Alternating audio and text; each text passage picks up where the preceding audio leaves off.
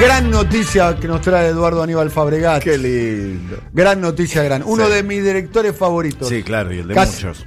Y el de muchos, el de, Sí, el de sí, sí, millones. sí, el de sí, sí, millones. sí, sí, claramente. Eh, está planeando una nueva película con uno de mis actores favoritos, de, además. Que además que es muy churro. DiCaprio. DiCaprio. DiCaprio, sí, muy sí. fachero, DiCaprio. Muy fachero, DiCaprio. Muy sí. eh. fachero. Además es gran actor. Y además, claro. Para mí es el mejor actor. No es solo una cara bonita, es un gran intérprete. es El un lobo de gran Wall actor, Street o sea, es ahí arriba. Claro, bueno, es- esa fue la última participación de Leonardo DiCaprio en películas de Scorsese.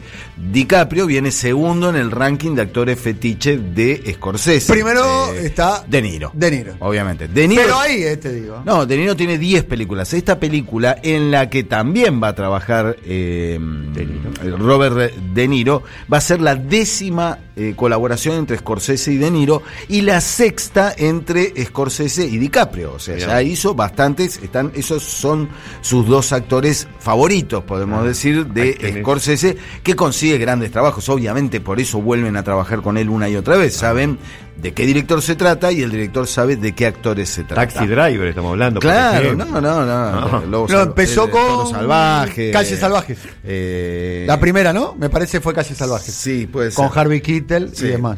Bueno, la cuestión es que el señor Martin Scorsese viene desde hace rato dando vueltas con un proyecto que tiene muchas ganas de filmar, que está basado en un libro, eh, un libro que se publicó en 2017 y en el mismo momento en el que salió Scorsese lo leyó y dijo, hay que hacer una película de esto. El libro se llama Los Aseña- eh, que- lo voy a decir en inglés porque la traducción en castellano va a quedar medio rara, Killers of the Flower Moon. Y es un libro que a la vez cuenta un caso policial y también cuenta el nacimiento del el eh, Federal Bureau of Investigations, el FBI. A ta- a Personaje partir- que hizo DiCaprio.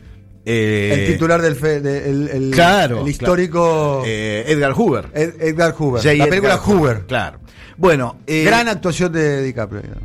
Killers of the Flower Moon cuenta una historia de una serie de asesinatos que tuvo lugar en los años 20 y además, en lo- además de ser en los años 20 se cuentan por lo menos 20 asesinatos relacionados con un, eh, una cuestión que nos va a sonar bastante conocida, pues se ha repetido a lo largo de la historia. Estaban lo- la comunidad originaria de los indios Osage, en el, en el condado de Osage, en Oklahoma, en Estados Unidos, vivían muy felices en sus tierras, tierras que ocupaban desde sus ancestros, y sé yo, hasta que descubren en el suelo de esas tierras el oro negro, descubren petróleo.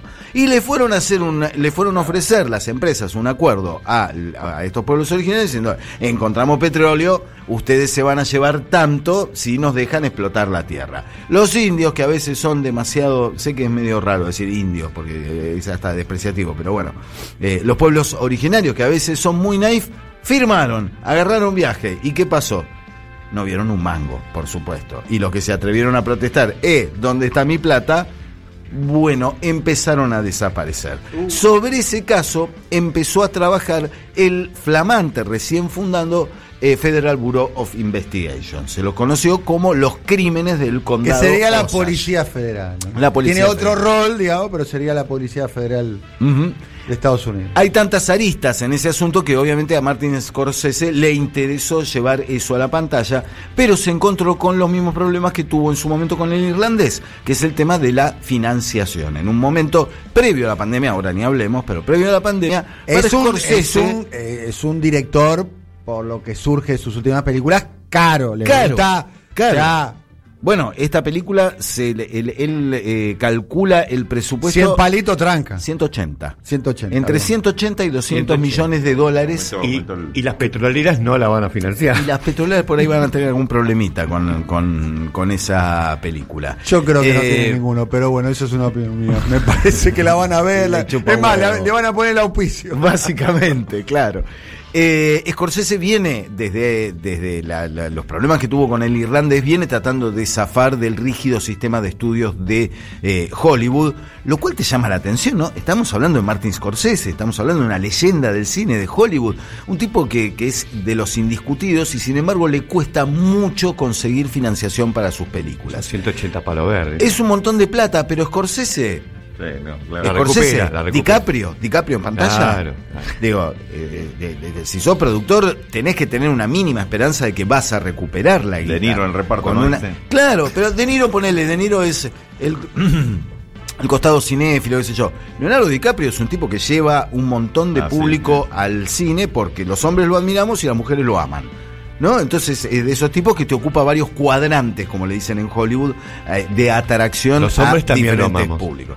Algunos hombres también lo amamos. No, es sí. verdad, muy es fachero, churro, es muy es churro, fachero. totalmente. ¿No se Eh, puede decir que es fachero? Sí, ¿Cómo se no? puede decir? ¿Por qué no Porque se va la- a poder decir? una mujer le puede Lo que decir... no Pues otra- se otra- puede repetirlo tanto, muchacho. Claro. Deconstruite, Rulo. Ahora bien, Scorsese. Nosotros estamos yendo a la, con el profesor a la Cámara Argentina de la Deconstrucción. Exacto. Nos estamos destartalando por ahora. Estamos, de- vamos ahí, estamos ahí. Ahora igual está todo frenado. Quedan cursos. No, no dan curso, dan curso. Por Zoom. Sí, sí, dan Todo por Zoom, Dan claro. curso por Zoom. Totalmente.